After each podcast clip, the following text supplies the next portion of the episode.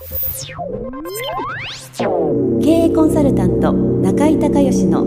幸せな成功者育成塾。ポッドキャスト経営コンサルタント中井孝義の幸せな成功者育成塾では脳科学心理学とマーケティングを活用した独自のノウハウでビジネスと人生のバランスの取れた幸せな成功の実現をお手伝いします。この番組は経営コンサルタントであり幸せな成功者育成塾塾長の中井孝義がお届けします。皆さんこんにちは。中井孝義です。この番組では私がこれまでに800人以上の経営者の経営相談人生相談に答えてきた中で確実に成果を上げたビジネスと人生のバランスの取れた幸せな成功を実現するためのどなたにでもできるノウハウのエッセンスを厳選してお伝えいたします。第2回はビジネスがうまくいかない人の7つの問題点というテーマでお届けします。お話の前にまずお断りをしておかなければならないのですが私は脳科学や心理学の勉強はしておりますが科学者ではありませんし心理学者でもありません。私のノウハウは私の経営者と経営コンサルタントとしての経験と数多くの方から学んだことをクライアントの方々に実践していただいて結果の出たノウハウだけを体系化したものです。ですから脳科学や心理学的に言うと少し大雑把なところがあったり逆に細かく違うところがあったりします。私は学者ではなくビジネスの実践者です。あなたに分かりやすいようにところどころデフォルメをして説明していきますのでご了解をお願いします。また人間の脳や心の本質は同じなのですが脳科学的な表現と心理学的な表現においては視点によって表現方法が違いますのでその場その場で分かりやすい方を選択してお話しています。例えば同じお茶の入ったペットボトルでも正面から見るのか上から見るのかによって形が違って見えるのと同じで脳科学的に説明した方が分かりやすいもの心理学的に説明した方が分かりやすいものを状況状況に応じて選択して説明するようにしています。さてここから本題に入りますが私は約800名の経営者の方の経営相談を受けてきました。その中でビジネスがうまくいかない人には共通項があることに気づきました。今回はビジネスがうまくいかない人の代表的な7つの問題点についてお話しします。私のところに相談に来られる経営者の多くの方はこの7つの問題点のうち平均的に2つから3つの問題を抱えておられます。しかし不思議なことに多くの方が自分の抱えている問題はたった一つでそれさえ解決すれば全てうまくいくというような幻想を持たれているのです。まず現状把握ができないと業績の改善はできませんよね。では早速7つの問題点を解説していきましょう。1つ目の問題点はお金の本質を理解していないです。ビジネスとお金はワンセットです。私はお金とは大変ありがたい便利な道具であると定義しています。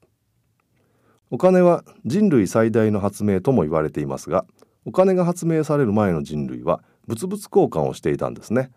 お金の発明に伴って人類は多大な恩恵を受け貨幣経済が始まったのです。お金とは厳密に言うと決済機能流通機能蓄財機能の3つの機能を合わせ持った便利な道具のことです。しかし私たちの脳のメモリーの中にあるお金に対する価値観やお金にまつわる感情の記憶は果たしてどうなっているのでしょうか。多くの方が3歳から6歳の頃の同居しているご両親の当時のお金に対する価値観のミックスしたコピーがベースになっています。会社員のご両親に育てられると会社員のお金に対するマインドになりますし経営者のご両親に育てられると経営者のお金に対するマインドになります。会社員のマインドが悪いということではなくもしあなたが自分のビジネスを成功させたいと思っているなら経営者のマインドでないとうまくいかないのでマインドを書き換える必要があるということです。2つ目の問題点はお金に対してトラウマがあるです。先に述べましたようにお金とは大変ありがたい便利な道具であるわけですがコンサルティングを行っていると意外に多くの経営者の方がお金に対してマイナスの感情を持たれていることに驚きます。例えば子供の頃にお父さんが金持ちは悪いことをしているんだぞとかお母さんがうちは貧乏だからとか口癖のように言っていたとか家業が倒産して借金取りに追われたとか遺産相続で親戚中の仲が悪くなったというような出来事に遭遇するとどうしてもお金イコールマイナスなものお金イコールネガティブなものといった記憶が無意識に潜在意識の中に作られてしまいます。私はこれらをお金のトラウマと呼んでいます。お金のトラウマを解消しておかないとビジネスを行う上で切っても切れないお金との関係がうまくいきません。ビジネスを成功させるためにはまずあなたの人生を3歳から6歳ぐらいまで遡って振り返ってお金のトラウマがないかどうかをチェックしておくと良いでしょう。もしお金のトラウマが見つかったらそれを手放せばいいのです。3つ目の問題点は心の財布が小さいまたはセルフイメージが低いです。よくあの人は器が大きいなどと言いますが私は人間の心には財布があってその大きさで受け取れる金額が決まっていると思っています。その心の財布の大きさを決めているのはセルフイメージつまり潜在意識の中にある自己像です。セルフイメージが低いと心の財布も小さくなり大きな金額を受け取ることができません。幸せな成功者のセルフイメージを先取りしましょう。4つ目の問題点は脳の仕組みを理解していないです。私たちを動かしているのは脳です。この脳の仕組みを理解しないで脳に逆らって努力をしても成果が出ないのは当たり前です。例えば自転車で東京から大阪へ行きたいのに青森の方を向いていくら死ぬ気で努力して走っても大阪に着かないですよね。しかしビジネスセミナーに参加すると実際にはこんな人が結構いるんです。脳を私のパソコンに例えるとハードは NEC でオペレーティングソフトは Windows でアプリケーションソフトは Word や Excel などが入っていますが多くのビジネスセミナーはこのアプリケーションにあたります。マーケティングビジネスプラン作成セールスプロモーションコミュニケーション会計組織論などなどと世の中には数多くのビジネスセミナーが存在します。しかし優秀なアプリケーションをいくらパソコンにインストールしても OS がきちんと動かないとアプリケーションは全く機能しません。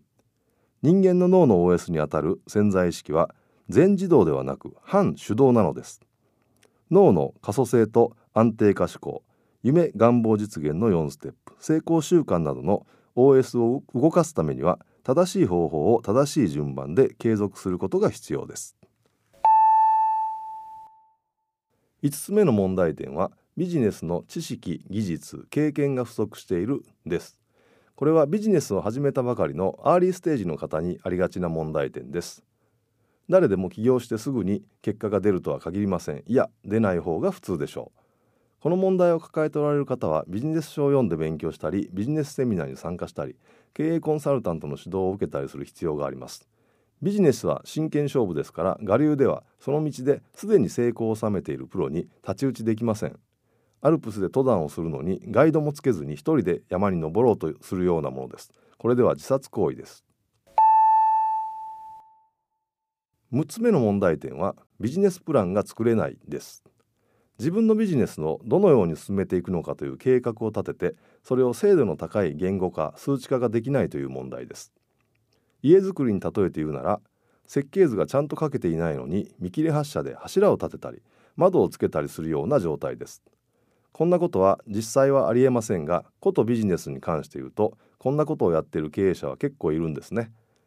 この問題を抱えておられる方もビジネス書を読んで勉強したりビジネスセミナーに参加したり経営コンサルタントの指導を受けたりする必要があります。アルプスで登山をするのに地図も持たずに山に入っていくようなものですから。最後に7つ目の問題点は USP が不明確です。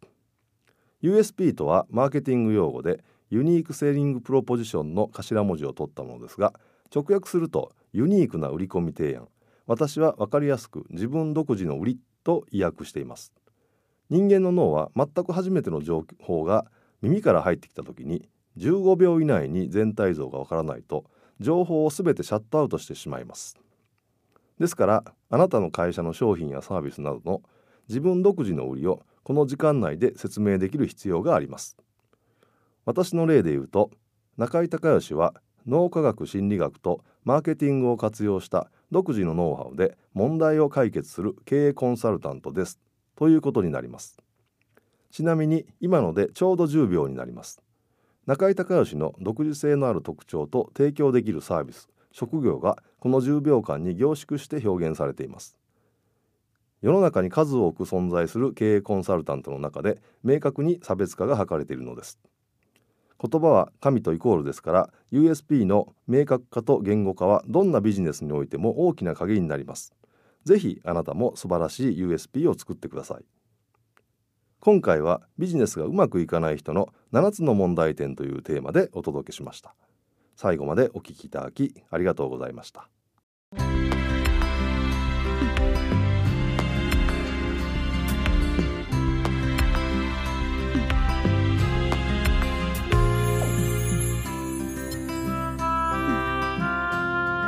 今回の番組はいかがだったでしょうか？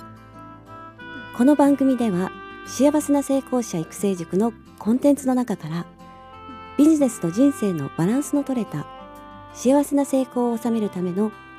どなたにでもできるノウハウのエッセンスを厳選してお伝えしています。あなた自身のビジネスと人生のバランスの取れた幸せな成功のための気づきがあれば幸いです。また全国各地から